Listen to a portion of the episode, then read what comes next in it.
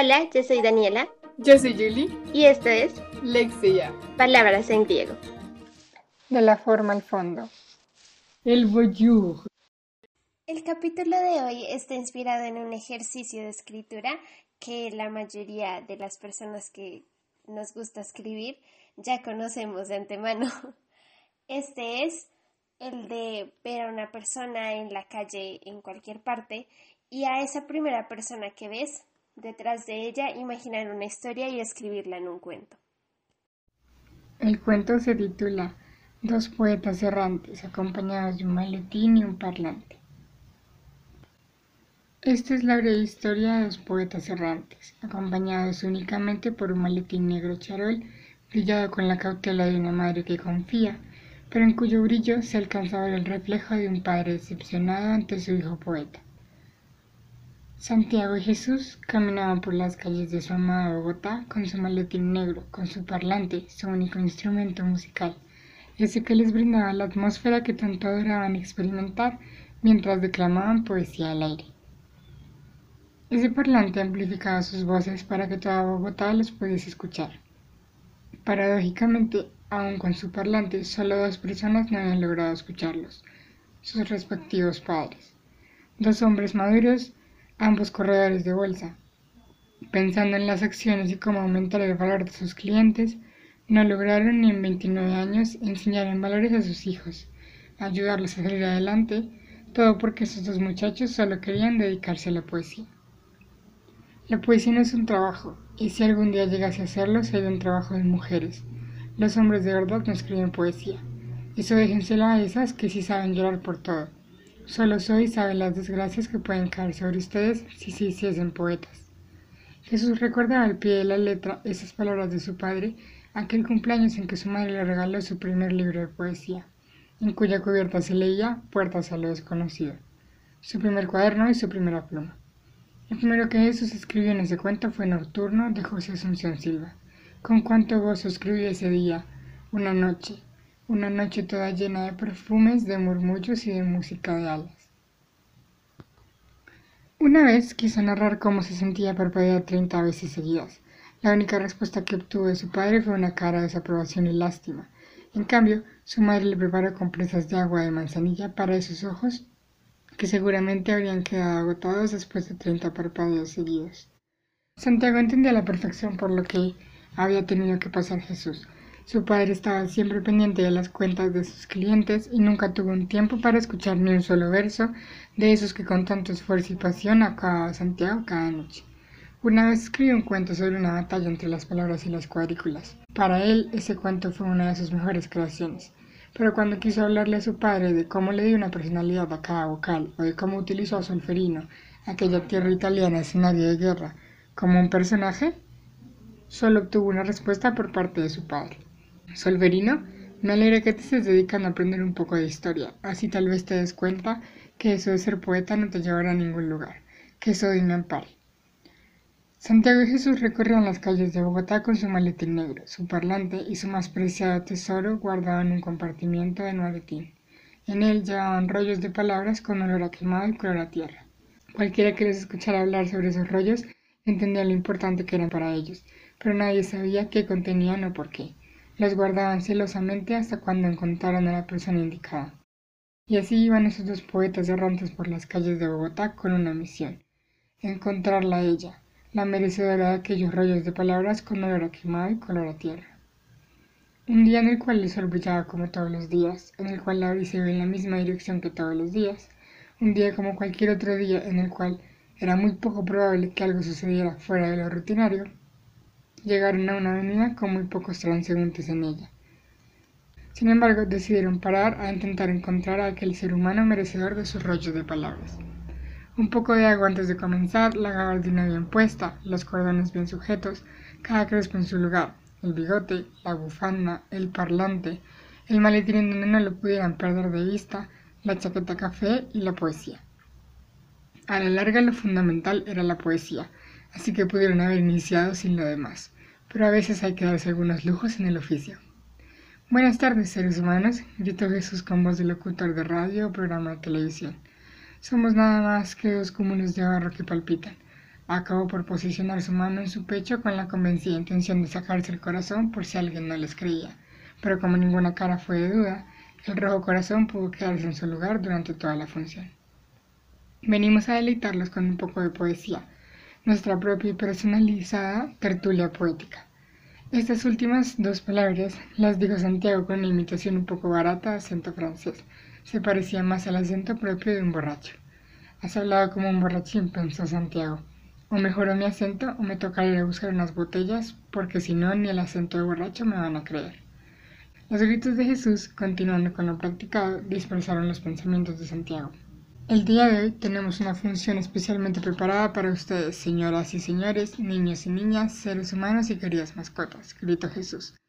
Después de 45 minutos seguidos de declamación, con la garganta seca de tanta poesía, con los ojos apenas abiertos por la brisa que corría, con los pies cansados de estar parados durante toda la declamación, pero con el corazón satisfecho, saciado después de ese banquete literario que más que ser para los demás era alimento para ellos, un señor se asomó por la reja de un edificio.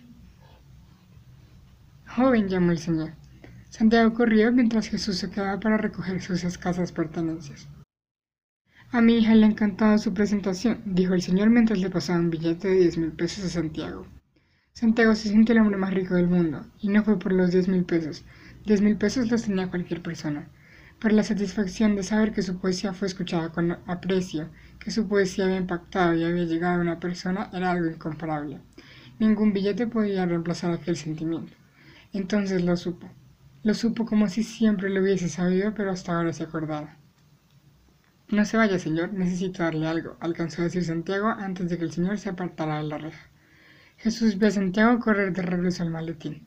Jesús, dijo Santiago, la encontré, encontré a la chica, estoy seguro que es ella.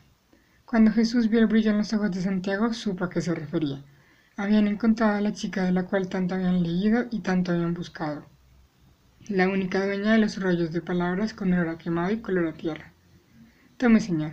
Por favor, entréguele esto a su hija y dígale que la habíamos estado buscando todos estos meses y que encontrarla nos ha hecho el día. Dijo Santiago mientras le entregaba los rollos de palabras al señor que no hacía más que mirar con cara de confundido al muchacho. Soy sabía que esto debía suceder así, por eso la confusión de que el Señor no le impidió entregarle los rollos de palabras a su hija. Jesús, lo logramos, la encontramos, la encontramos Jesús. Es ella la chica de la cual habla el libro. Jesús y Santiago buscaron en el maletín negro su libro, su mapa, la guía que los había hecho poetas errantes. Sacaron el libro grueso y polvoriento, envuelto en un trapo de seda color café. En el libro, con pasta dura y bordes desgastados, se leía Puertas a lo desconocido. Abrieron las primeras páginas y leyeron. Solo veía blanco. La habitación estaba vacía y no escuchaba nada. Examiné el cuarto y solo vi puertas. Eran tres. No, ahí no es, dijo Jesús mientras le quitaba el libro a Santiago de las manos, y pasaba las páginas con rapidez pero con cuidado hasta llegar al lugar. Aquí, dijo, y comenzó a leer. He llegado al lugar donde los escritores cuelgan sus plumas. Dejo aquí este libro para que el que llegue a él emprenda el arduo pero hermoso camino de regresármelo, caminando por donde yo caminé, siguiendo mis huellas. Pido que me regresen palabras, palabras con corazón, palabras que aún palpiten, palabras para inmortalizar. Aquel que me regrese estas palabras, le prometo, escribiré sobre él. Escribiré sobre él y sobre su viaje, porque aquel que me regrese mis palabras será aquel cúmulo de barro que palpita digno de ser personaje de mi pluma. ¿Te imaginas, Santiago, que Jaycee es una historia sobre nosotros? Dijo Jesús con la voz ya perdida en sus sueños. Solo soy sabe cuánto deseo que eso suceda, contestó Santiago cerrando el libro. El señor subió a su apartamento. Cuando llegó a donde su hija le entregó los rollos de palabras quemadas y con olor a tierra que le habían entregado Jesús y Santiago. Ella los recibió con brillo en sus ojos. No puede ser, papá, es justo lo que necesitaba, gritó con emoción. La niña corrió a buscar su lápiz favorito su cuaderno de tela verde, se tiró al sofá con la sonrisa más grande que se haya podido ver jamás y comenzó a escribir. Desde la ventana se podía ver a una Jesús de Santiago guardando el libro, recogiendo el maletín, y como estaban tan dichosos de haber encontrado a la dueña de sus rollos de palabras con olor a quemado, decidieron despedirse de su público con una última declamación. Antes de irnos, acabaremos con un poema de Rafael Pombo titulado El niño y la mariposa. Mariposa vagarosa, rica en tinta y en donaire, ¿Qué haces tú de rosa en rosa? ¿De que vives en el aire? Mientras Jesús y Santiago concluían declamando su alegría en poemas, la pequeña niña escribía feliz de haber encontrado las palabras que tanto había buscado para su próximo cuento. Decía algo así. Esta es la breve historia de dos poetas errantes acompañados únicamente por un maletín negro charol, brillado con la cautela de una madre que confía, pero en cuyo brillo se alcanza a ver el reflejo de un padre decepcionado ante su hijo poeta. Cuando acabó, no hizo sino más sacarle punta a su lápiz, soltó una risita y pensó, todos somos escritores y personajes. Enormes gracias a ti que me estás leyendo. Cerró su cuaderno y se fue a su habitación volando con sus alas de alegría.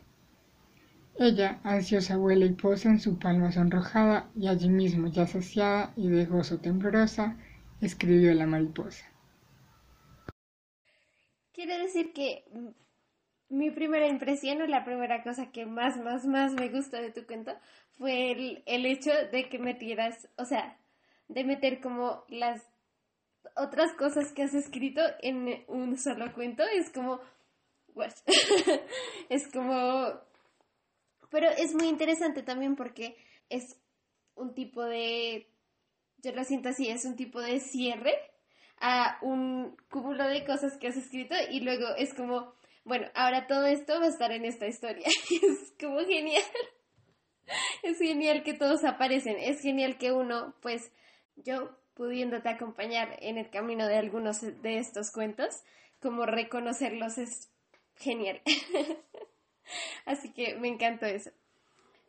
otra cosa es que me encanta que una de las como elementos, uno de los elementos que es más posible, y yo de por sí me di cuenta escribiendo el mío, que es más posible que encontremos en esto, es a nosotros mismos en el cuento.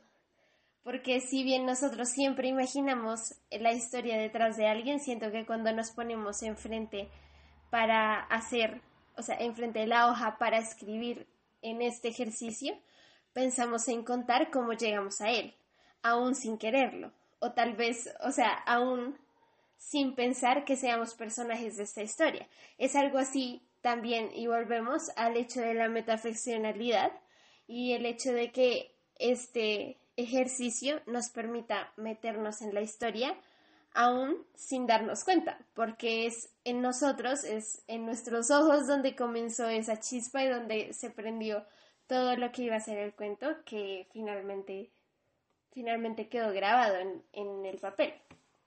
Entonces me gusta mucho ver eso y me gusta mucho darme cuenta de eso en las palabras de otra persona, porque si bien yo me había dado cuenta de eso mientras escribía y de la inminente aparición de mi ser en el cuento, eh, me gusta mucho cómo lo hiciste tú.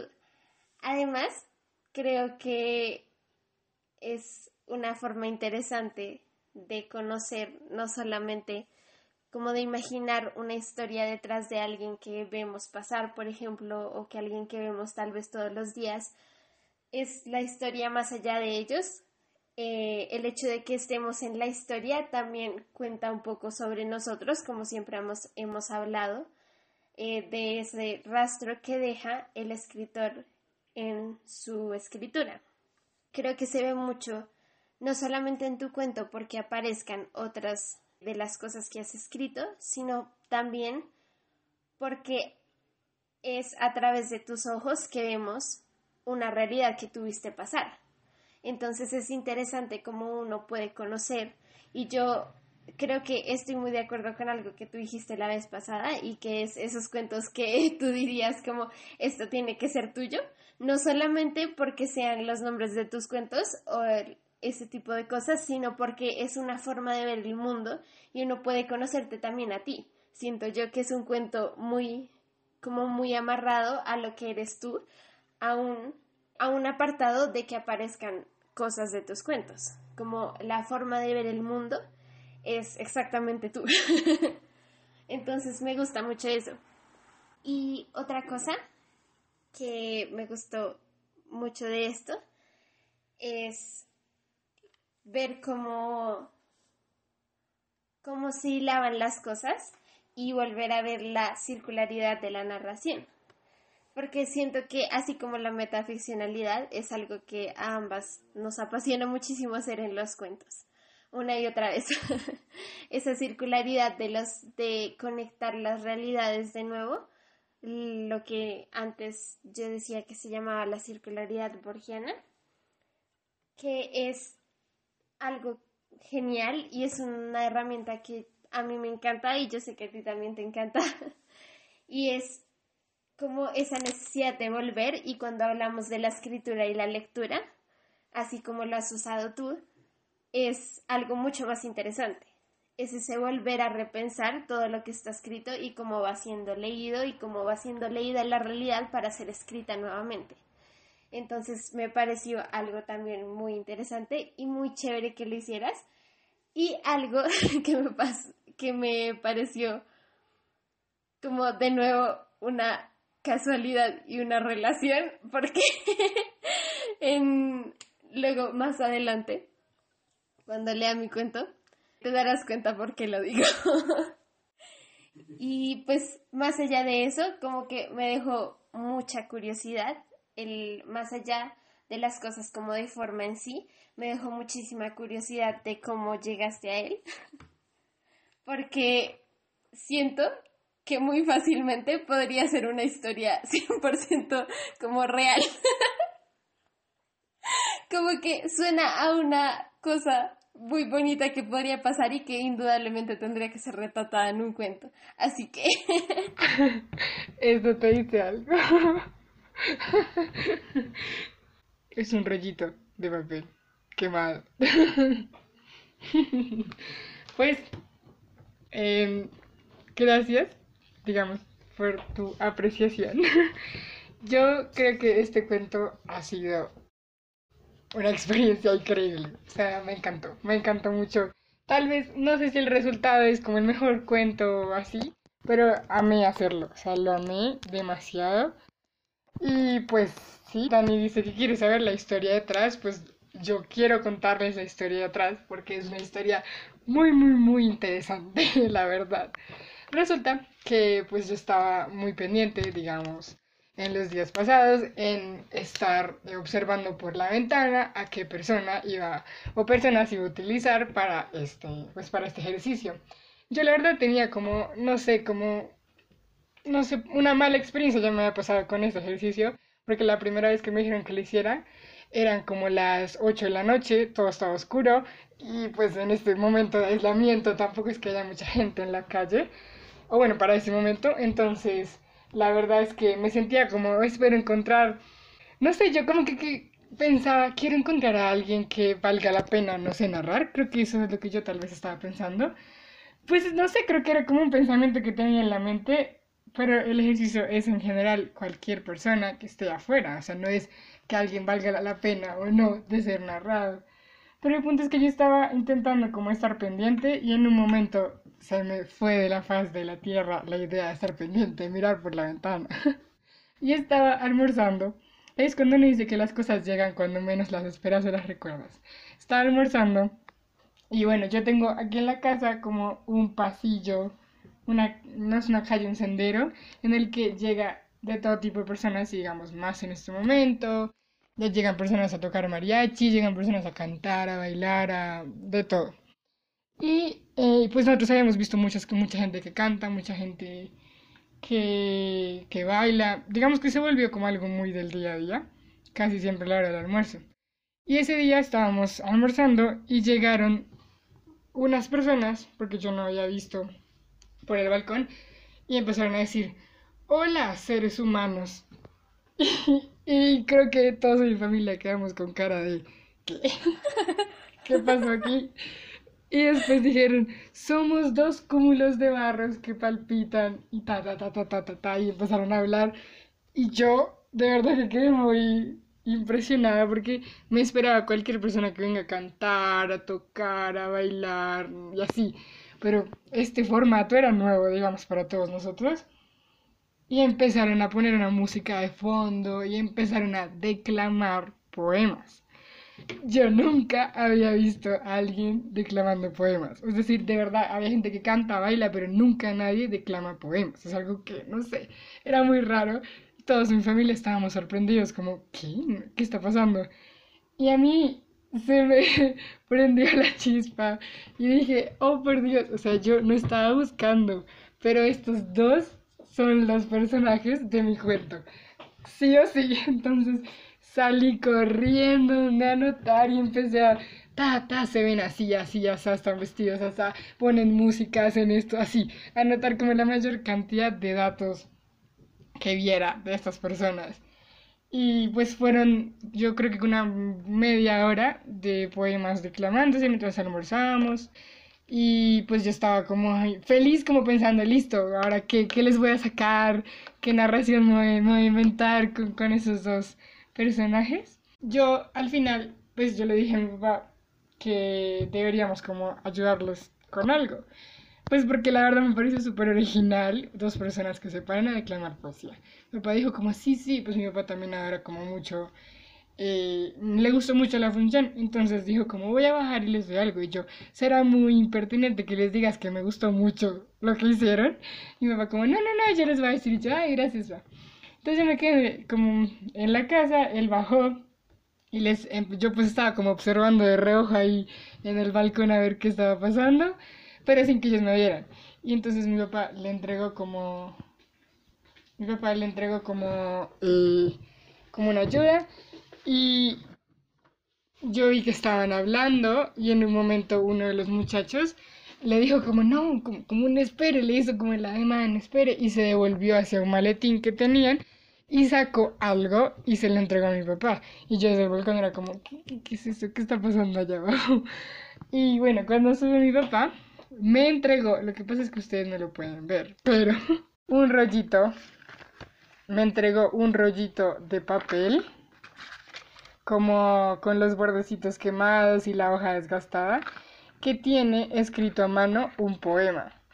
Y la verdad es que yo lo quiero leer, o sea, voy a hacerle el honor a esta persona, yo se lo quiero leer porque la verdad me gustó mucho. Tiene tres asteriscos al inicio y dice, me gustan las cosas que no se ven viéndolas, la vida que no se da por sí misma, la vida en la vida. Prefiero el gesto posterior a la sonrisa o cuando la mujer se quita el maquillaje y deja ver eso que la vergüenza. Amo solo por obligación cuando el amor me obliga a amar. Me inspiro solo en la última página, el último renglón. Me canso, no tengo reloj. Desprecio el tiempo, pero aprecio lo que me deja. Observo la vida del ladrón tras el atraco la decepción del padre ante su hijo poeta, el último trago, el último beso y lo que hay después, las soledades amontonadas en la cara y le tomo foto a ese gesto. Oh, por Dios. De Santiago Vargas. ¡Qué genial! No sé qué dice de segundo apellido, así que bueno, resulta que cuando yo recibí esto, quedé demasiado impresionada. Me sentía en una historia, o sea, esto no pasa todos los días. Y yo con mi rollito dije como, no, de aquí salió mi cuento, algo tiene que salir de aquí, pero tiene que salir de aquí. es que ya no había duda. Entonces empecé a escribir. En este momento es importante destacar que me estoy releyendo 100 años de soledad. Entonces, la verdad es que creo que una persona que se haya leído ese libro ve tantas cosas de 100 años de soledad en este cuento. Porque una de las primeras cosas que creo que me encantan de 100 años de soledad es, y se ha estudiado mucho, es el tiempo.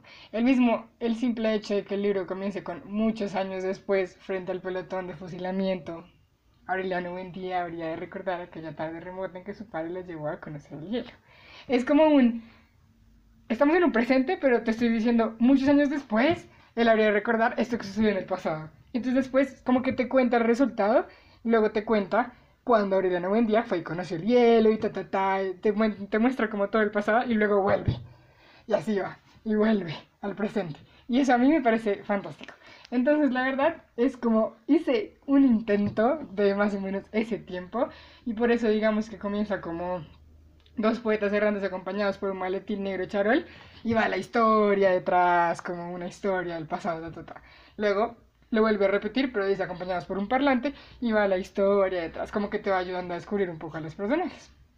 Y para mí creo que hay un punto que se vuelve el presente, que es cuando entrega el rollito de, el rollito de palabras, porque ya desde ahí ya no se vuelve como a retomar el pasado de ellos, sino que se, se sigue como con una narración en presente de lo que está sucediendo con la niña y pues con, con, este, rollo de, con este rollo de palabras.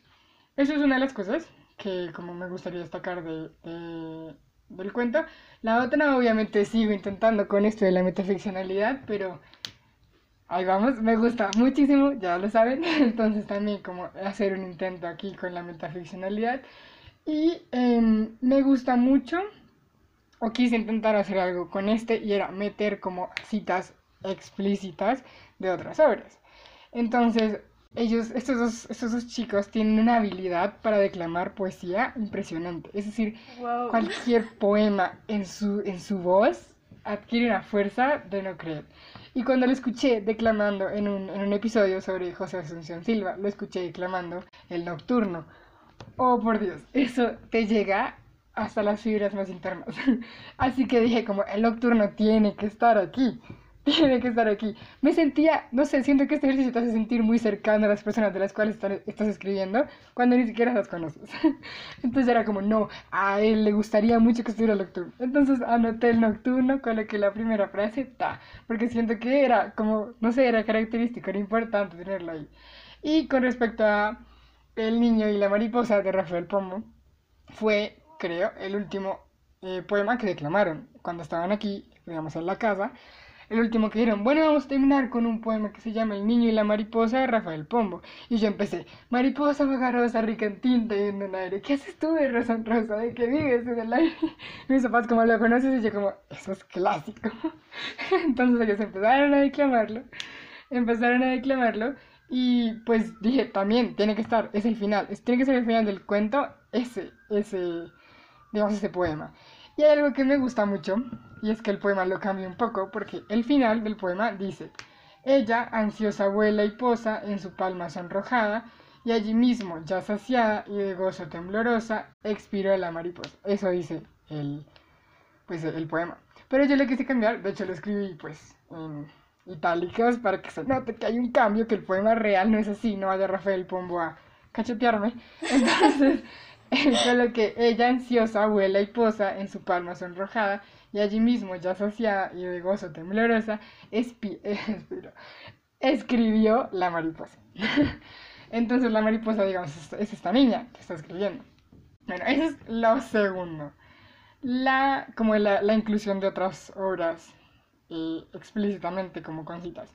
Y lo tercero, lo tercero y penúltimo, es que de nuevo estoy leyendo Mesa de Soledad. Adoro a Gabriel García Márquez. Y creo que una de las cosas que más me encantan de Gabriel García Márquez es cómo coloca sus mismas obras en todas partes. Si yo te digo La viuda de Montiel, la señora viuda de Montiel está en Cienes de Soledad, en Los funerales de la mamá grande, en La mala hora, en muchísimas, muchísimas, muchísimas obras está el mismo personaje, así como el mismo coronel Laureano Buendía está como en todas partes. Y eso me encanta. Yo adoro leer un libro de García Márquez y me pasó mucho, mucho, mucho me pasó con la malabra porque yo estaba leyendo y decía, Mina, la vecina de las rosas artificiales. Y yo, eso viene del cuento de los funerales de la mamá grande en el que hay una vecina que se llama Mina que hace rosas artificiales. Y así fue como con cada personaje y siento que era un gozo tan increíble, siento que uno se lo goza tanto, tanto, vuelve la lectura como muy personal cuando conoces estas otras obras. Y yo quise intentar hacer eso. Eh, pues con, digamos que aquí es, es, fácil reconocer primero el de las luces intermitentes con los 30 parpadeos. También se ve el de Solferino, el de U por ahora. Ahí están como esos dos. Y pues Puertos a lo desconocido, que es un libro que tengo. Y pues me gustó mucho porque, bueno, Puertos a lo desconocido eh, finaliza con más o menos así el lugar donde están las plumas de los escritores. Entonces quise como también darle esa, esa connotación de la poesía como, como estilo de vida que es muy presente, digamos, en Santiago, en el personaje de Santiago y en el personaje de Jesús. Y ya lo último que quería decir es que eso me di cuenta antes de empezar a hacer esta grabación, pues lo leí como por última vez y me di cuenta que se parece tanto a 100 años de soledad. en 100 años de soledad. Pero es que me di cuenta, hace o sea, ahorita. Y me, dio- me causó mucha gracia, porque eso fue súper... O sea, yo no pensé hacer eso. Pero en, en 100 años de soledad, Melquíades tiene unos manuscritos que le da a Aureliano. Y digamos que si ya se en 100 años de soledad, tienen que saber que al final los manuscritos son la misma historia que estamos leyendo, ¿no? Y al final esto es así, los rollos de palabras son eso mismo que va a configurar la historia que estamos leyendo. No sé, me pareció muy interesante que pensé eso ahorita justo al final, porque de hecho también antes de empezar a grabar estaba leyendo, entonces sentí que se parecen mucho en ese aspecto. Creo que una cosa que a mí me encantó mucho de escuchar la experiencia que tuviste detrás del ejercicio fue descubrir que desde el punto de vista mío, de alguien ajeno a la historia y que solamente la está escuchando por tu voz, como que parece que todos los elementos que pasaron, todo lo que pasó, se iba simplemente poniendo en la historia por sí mismo. como que tú, algo que me gustó mucho, que es como eh, pasaron a través de ti para ser escritos en la hoja, pero todo llegó en el punto exacto, así como lo cuentas. Parece que todo hubiera llegado en el momento exacto para quedar en la historia, los personajes, todo esto. Y me gusta mucho que eh, llevaste más allá el ejercicio de ver a alguien eh, por la calle, por ejemplo, y escribir una historia eh, desde esa persona porque tú buscaste más sobre ellos y hiciste todo esto y yo creo que, o sea, fue chévere. Yo creo que fue genial porque desde cierto punto te da eso que tú decías, que la historia sea más personal y tenga esté más hilada a lo que realmente son las personas que la inspiraron. Entonces me gustó mucho eso. Gracias por acompañarnos. Y esto fue Lexia. Palabras en griego. No olviden seguir leyendo.